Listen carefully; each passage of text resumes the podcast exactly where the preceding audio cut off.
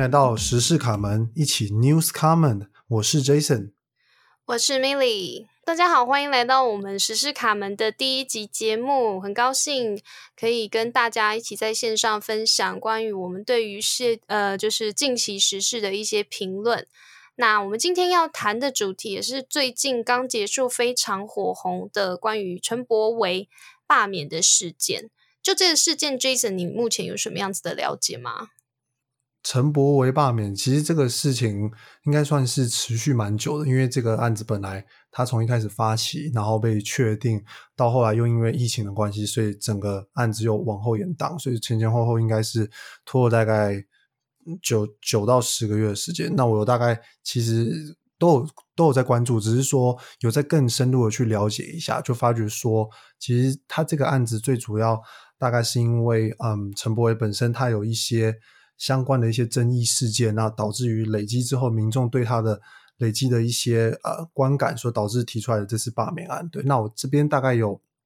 整理了一两个最主要比较受大家讨论的一些争议事件。那其实其中第一个就是，呃，他当初在呃立法院质询的时候，就是他有提到，就是说他认为呃我们应该仿效美国的这个兵役体制，那就是。支持让香港人如果来台当兵五年的话，就给他们永久居留权。对，那当时这个嗯议题跟这个 idea 一提出之后，其实有啊引发蛮大的讨论。你那个时候有大概有呃听说这个事件吗？当时有听说，就是香港人，就是他有提出这个提案，但是详细他为什么会这样子提，他的。政策目的是什么？是没有深入去了解。嗯，对，所以那这个东西就是最主要是算是一个啊累积的争议事件的开始吧，对吧？那后来其实陆陆续续也有一些其他的呃比较争议的事件，那最最主要是这个，然后到后来到整个罢免案被成立之后，他后来又有一个呃比较大的争议，就是包含了比如说他。就是在立法院咨询的时候，就是他坚持使用，就是呃，他觉得台语是他的母语，所以他坚持用台语咨询，那拒绝就是使用呃目前大家一般主要在用的呃就是中文国语去做就是咨询，所以当时也引发蛮大的讨论。我想问一下 Jason 哦，关于你刚刚讲的陈柏维这两个呃争议的事件。一个是香港人，他提案要来台当兵，要给他们居留权。那那时候大家普遍民众的反应是什么？为什么大家觉得这是一个所谓的争议案件？那如果用第二个你讲到的争议案件，是他坚持要用台语进行质询，那么大家的反应又是什么？为什么会变成说，好像对于陈柏维这个人有一些负面的观感？应该是说，我觉得，嗯。正面与负面是因为不同的立场而导致不同的啊，算是你对这个人的印象的结论。对，但是就是这个议题，这个 idea 确实是被提出来，大家蛮多的讨论。那我自己是觉得，香港人来台当兵，他当初最主要是因为香港跟中国那时候有因为反送中案有一些，嗯，最主要有一些。啊，主权领土上面这的争议讨论，所以他认为说，啊，我我们台湾作为一个主权独立的国家，也应该要提供给就是香港人，他们有这个机会，算是给他们一个呃庇护港的这种概念，就是让他们来这边当面要给他们居留权，对啊，他的认知最主要的部分的理解应该是这样子。对，然后那那为什么民众会觉得说不好？民众会觉得不好吗？嗯，我自己的看法是觉得说，呃，就是看大家怎么去想这件事情嘛。就是呃，比如说他们可能会觉得说，哎，你这样子就随随便便就给别人居留权，或又或者是说他觉得说，哎，来这边香港人来这边当兵，那他们比较没有办法去了解到说他这个背后除了刚刚提到可能想要给他们一个庇护的概念之外，还有什么其他的一些动机，所以就会比较质疑吧。最主要。的争议性比较多，会是在于说这个从来没有被提出来的议题之后，就是然后他又针对，就其实他这个是概念是说香港人来台，那他又跟他的当初的说法是因为就是就是香港跟中国那个时候的关系，所以导致于他觉得应该要提供给他们这个机会，所以我觉得是本身这个政治人物他的主要的立场就是以呃比较跟中国大陆持一个嗯算是对抗的立场。所引发的的他的后续的政见都会是以这个为主轴，那我觉得可能部分民众对于这样子的比较激进的意识形态，可能也会有一些其他的想法。所以民众会感觉说，陈柏维某程度他是有点像非常极端的台独派，是吗？是这个概念吗？对，某种程度上来说，对我觉得是这样子，嗯。那那台语直选这件事情有什么样的问题吗？是因为他台语讲的不够好吗？还是没有？他他他的台语其实讲的很好，对对对，对我我我之前有大概去也会听一下他其他的一些，不管是上节目或者是访谈的一些影片，他台语是很好。那这个台语通译的直询，其实基本上他是他这个时候是这个争议事件已经是在就是这个罢免案被成立之后了，对，那只是说当初这个事件引发了非常。大的讨论就是，有的人会觉得说，呃，就是立场，你的立场归立场，但实际上在那个咨询台上，大家主要的用意是要做证件的交流跟讨论。那他觉得有点像是，也其实你仔细看会跟第一个有稍微一点点的一个相近，就大家觉得说他做这些事情的行为，最主要还是源自于他这个异性意识形态太强烈，所以而导致嗯没有。跟他站在那么认同的一方，就会产生一些反感的情绪。对，就是稍微是比较偏激一点的概念。我自己的想法是这样。所以，某程度民众会觉得说，他提出了一些特立独行的呃做法，包括第一个你提到香港人来台当兵这样子的一个政策提案，跟坚持使用台语咨询，是不是对于民众来讲，有点像是在作秀的一个行为？做我觉得其实是就是用这种特特立独行的方式去吸引大家的注意，对啊，嗯，其实还有很多其他的争议事件，但目前就是拿其中一两个来出来做讨论。那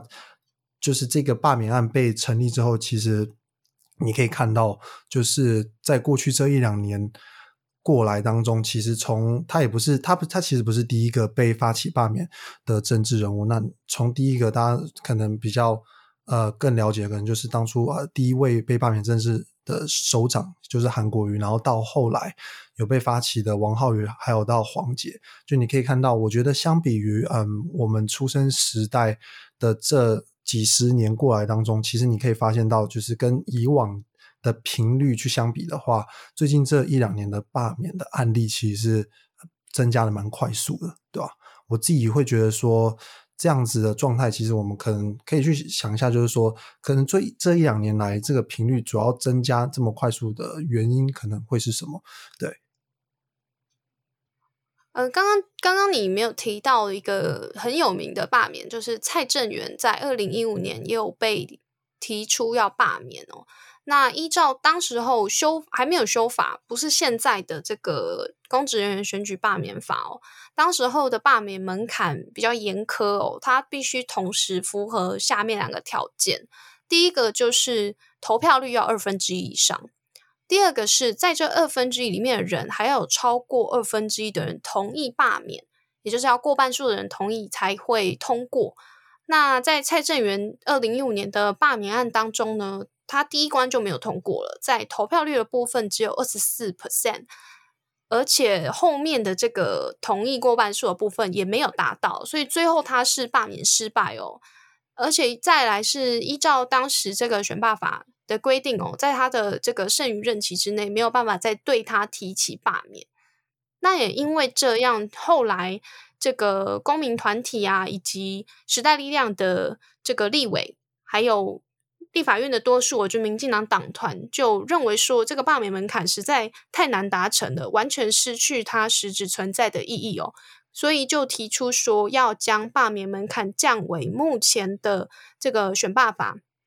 的规定哦，也就是说改成呢，第一个是投票率超过四分之一，第二个呢改成多数决哦，也就是只要同意的人多于不同意的人，这个罢免就算通过了。因也因为这样子哦，这次陈柏维的这个罢免案呢才会得以通过。因为实际上他的这个同意票数跟不同意票数是非常的接近哦，大概只差四千多票。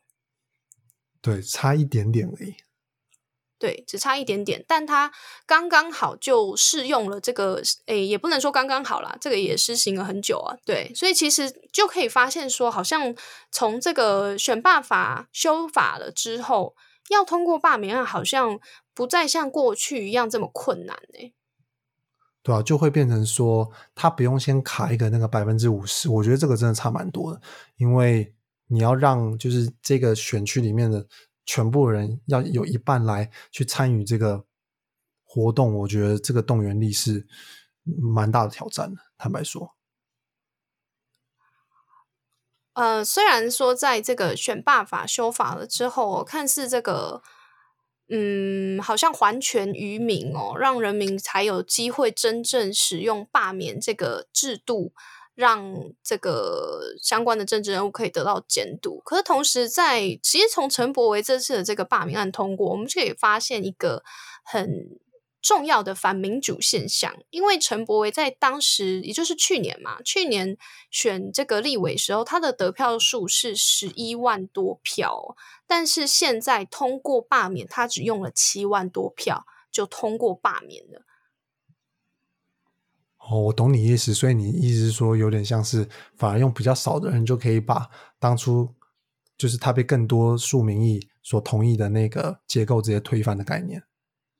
对，它就会形成一个有点怪异的状况哦。就是理论上民意来讲就是数人头嘛，但是在数人头的过程当中，选举的时候数出来同意他上任的人头，其实是比最后要罢免他。要他下台的人头来的多，可是却有一个少数推翻多数的状况发生。所以现在在这个呃，就是有几次的罢免案，近期里包括你刚刚提到韩国瑜跟这个王浩宇的罢免案成功，然后再加上现在的陈柏维的罢免案之后，也有很多的这个政治学者就提出说，是不是应该要重新思考这个罢免的门槛哦？还有，是不是应该要针对不同的选区制制定不同的标准？所谓不同的选区，它指的就是说，嗯，因为现在其实台湾就是两种选区嘛，一种就是单一选区，一种就是复数选区。那在以陈柏为这种民民意代表的选区来说，它其实是多数决，只要你在呃，你在这个。每一个选区，它会有一定的当选名额。那不管你获得了几票，只要你排在这个选区的前几名，就算你获得的票数只有只有可能十票好了，比较夸张一点的话，你还是诶可以当选。所以在这样子的情况之下，是不是应该要另外定定这个罢免的门槛？还有第一阶段的这个投票率，是不是应该要提高？否则会有造成一个状况是，诶这个。花了很多钱，就是来办这个大选哦，然后结果做了可能几个月哦，人民就呃可能有一些争议啊，或是看这个候选人觉得他相当不适任，就又把他罢免掉，然后又要补选，其实他也是会有一个呃选举成本往上垫高的一个状况。同意啊，就是说他毕竟。进行每一场选举，不管是就真呃选举选出人选，或者是这个罢免把人罢免掉，就是每一个政治活动都有一些社会的成本嘛。那在这样的情况底下，的确是我觉得这东西是蛮值得去去再去思考，对吧？不过我就蛮好奇的，因为我个人在这次的罢免案，我是没有看太多的相关的新闻哦，等于说我只看了最后的结果，结果这样子。跟看了这个修法造成的一些负面的影响，但就比较好奇的是，诶，到底为什么？除了你刚刚最前面讲的，他好像有一些零星的争议事件之外，为什么突然会呃，民众对于罢免这件事情，他的这个参与度会变得这么高呢？我觉得这个其实有蛮多种可能的原因。对，那第一个就是像刚刚你提到门槛降低，我觉得这个是。嗯啊，某种程度对于罢免，基本上就是仇恨动员，就是很讨厌他人，想要把他就是让他下台。所以这个门槛一降低，那只要有确定这个特特定的团体的人数足够，其实就。相对来说会比较容易，我觉得第一个是门槛，然后第二个是我觉得其实现在的资讯越来越透明，就可以可能想一下从从小到现在，就是现在资讯流通的这个速度跟透明化越来越多，你现在可以很直接的就直接上嗯更很多那种影音平台直接去找到他们平常问政的影片啊，或者是那种议会咨询的时候每一个人的实际上的问政跟表现的状况，所以当这样的资讯越来越能够容易被取得的时候，我觉得。人民对于就是这些政治人物的参与政治的程度，还有对于他们的一些表现，也都会有比较更主观的去评价跟感受。我觉得这个也是蛮大的一个原因，对吧？那再来的话，就是我觉得这个其实可以去想一下，就是说这个现在罢免意识的越来越。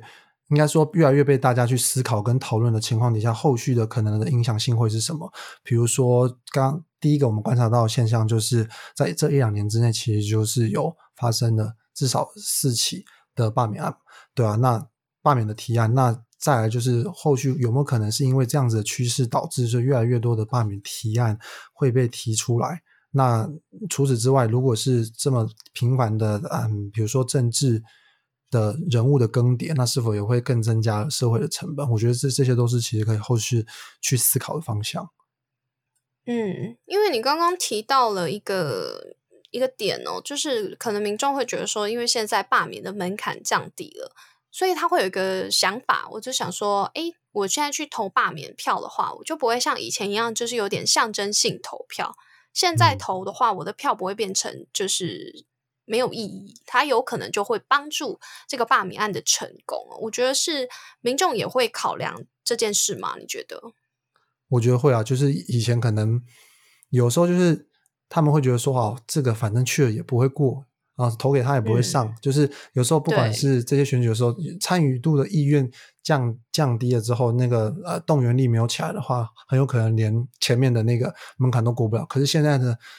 的那个规则很简单。就是讨厌他人就全部出来，那只要我们只要去有一个概念，就是说只要大于四分之一，这个政治人物就拜拜，就这么简单。所以我觉得这样子的修法也会导致说，大家对于这个嗯，实际上罢免的这个参与意愿也会提高。对，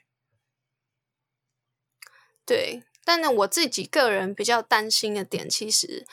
倒不是这个选制本身啊，我觉得选制当然有讨论空间，有修正进步的空间嘛。刚刚有提到一些学者提出的想法跟意见哦。但我另外一个担忧的点会是说，到底人民是否真正的有在监督政治人物，还是只是受到这个媒体风向的操弄？因为我印象当中哦，陈柏维在去年当选前后，我真是非常的好哦。因为他好不容易在这个很艰难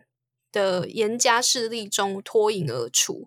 那没想到就就不知道诶，可能这个风水轮流转哦，一眨眼，现在前阵子罢免案通呃就是成立之后，通通就开始一直报他的负面新闻，尤其越接近罢免投票的时间，各式各样，包括什么肇事逃逸啊什么。什么有的没的一些负面的丑闻，哎，我讲一句实在话，我我个人是觉得有些东西跟他能不能当一个好的政治人物其实是两码子事。但对于民众来说，你觉得是不是也有可能去影响他们最后的这个决定呢？我觉得这个就是变成说，大家对于政治人物的认知，跟你觉得他在。就是这个职位上面需要的能力有哪些？就包含说，比如说有些人就觉得说，嗯，我立委最重要的就是，嗯，参与这些立法行动，然后把我们人民的声音就是反映给政府还是什么的。就是他们可能觉得说，以只要以这个角度去思维，他只要有做到这件事情，那其实就 OK。但有些人会觉得说，政治人物你是人民的代表。所以你不是只是公领域上面你要有专业知识，你同时是私领域上面，甚至你可能也必须要，呃，相对来说会用比较道德高的、比较高的道德标准去检视。我觉得这些东西就是取决于，主要取决于说你对一个政治人物的评断到底是什么。你觉得他是要那种完美无瑕，然后然后能力上面啊普普 OK 就好，还是你觉得说只要专业，你私底下怎么样，我其实不太 care。我觉得这取决于大家对政治人物的的这个想法的定夺。了解，因为我个人想法是，嗯，我觉得国家选出的这些，应该不是说国家选人民选出的这些政治人物，最主要其实我会比较着重看他做事的能力啦。当然，我对陈柏维这个人的做事能力我没有太多的观察，我也不好做什么样子的评论。我只是提出了一个呃担忧，就是有点。觉得会不会有一部分的民众是基于看到太多陈柏伟这个人的负面新闻哦，可能是跟他私私领域相关的负面新闻，而去投下同意罢免票。那另外，其实呃，我想近两年来，因为疫情的关系，还有种种可能经济上啊，各种民生生活上的因素哦，我想对于小英政府的不满，是不是大家也希望有一个出口呢？我觉得基本上就是每个人对于一些事件都有一些主观的呃论点跟评评价嘛。那我个人认为，就是这个陈伯维这次的罢免案，某种程度对于政府啊，你不你可以说包含是这种种疫情下来之后的疫苗的取得的效率缓慢啊，或者是说在这两年期间感觉到实实质上政府并没有什么。太积极性的政策作为等等，我觉得某种程度对于政府的呃不满宣泄，其实某种程度也是推动这次罢免案的部分原因之一，对吧？因为陈伯伟其实虽然你看他是台湾基进党的立委，你可能会觉得说他是不同的政党，他又不是民进党了，那这跟那有跟那有什么关系？可是其实事实上你。去看他所有的参与的一些重大的意愿呃立立院的投票，他基本上倾向都还是跟民进党是蛮吻合，甚至有一些部分可能跟他本身的政党的意见可能呃并没有那么的一样。那这样子的情况底下，就会让别人会觉得说，其实你跟他们可能是呃比较有吻合的价值观还是什么的，所以这样子就会，所以说就是那你就是同路人，就是大家不是很喜欢常说你是什么什么同路人。那这样子情况底下，我觉得很有可能也是把情绪发泄在这个上面，对啊，就是把它视为是小绿啦，小绿党的概念呐。对啊，我们刚刚其实大概有稍微聊一下，包含了这个整个罢免案的。这个起源，然后还有包含了一些现象的观察，比如说这一两年整个罢免案的频率其实越来越多，那也有讨论到可能是因为门槛的下修，那也有可能是因为其他的呃原因导致整个罢免的意识参与度提高。那最后其实我们也有大概讲一下，就是说大家投下这个罢免的最主要的原因是真的觉得他不适任，还是其实是对于整个。呃，外在环境的一些情绪宣泄，这些都有可能是呃，这个罢免案最后最终成立的这个结果。哎，我想，因为我们今天是时事卡门的第一集哦，然后如同我们刚刚开头所念的标语哦，希望大家可以跟我们一起实事这个 News Common 啊。所以，我如果呢，各位听众对于这个议题陈柏威罢免案。你觉得呢？他到底是诶真的是不适任，所以被罢免呐？还是因为选制呢？还是因为呃媒体风向的操弄呢？还是什么其他的原因？都欢迎跟我们分享。那如果有相关想跟我们分享的，都欢迎私讯我们的 IG，或者是直接寄信到我们的 Gmail 也都没有问题哦。对啊，就是欢迎大家有任何的呃想法跟意见，都可以就是提出来，我们大家一起 News Common 一起互动。好，今天节目就到这边结束了，谢谢各位的收听，我们下次见喽，拜拜，拜拜。